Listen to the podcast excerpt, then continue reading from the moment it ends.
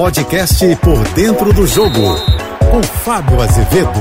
Olá, amigos da JBFM. Neymar é o principal nome da seleção brasileira para a Copa do Mundo no Catar, que começa dia 21, mas o Brasil só estreia três dias depois.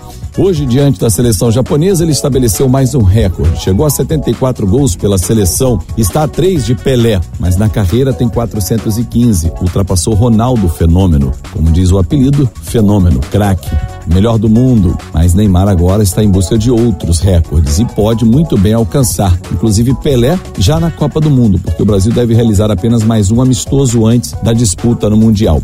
Agora, Neymar precisa ter o seu protagonismo, assumir esse papel na seleção brasileira.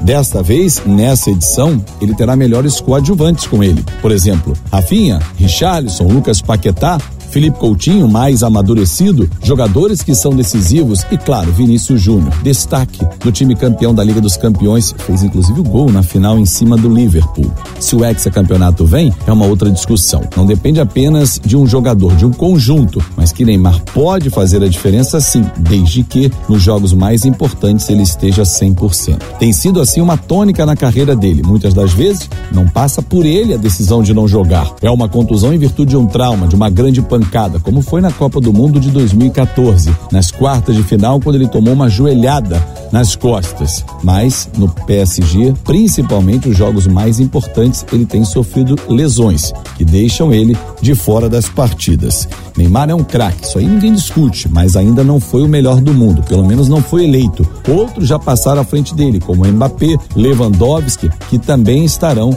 na Copa do Mundo no Catar. Mas afinal de contas, o Brasil tem chance de ser ex-campeão? É um assunto que a gente vai desenvolvendo ao longo dos nossos encontros aqui no nosso podcast Por Dentro do Jogo na JBFM. Eu sou o Fábio Azevedo, a gente se encontra sempre de segunda a sexta-feira no painel JB, 8 e meia da manhã, primeira edição, e no painel JB, segunda edição, às 5 e 50 da tarde. Nas minhas redes sociais, Fábio Azevedo TV, no meu canal de podcast, Fanático Vascaíno, ou no Pode Rolar.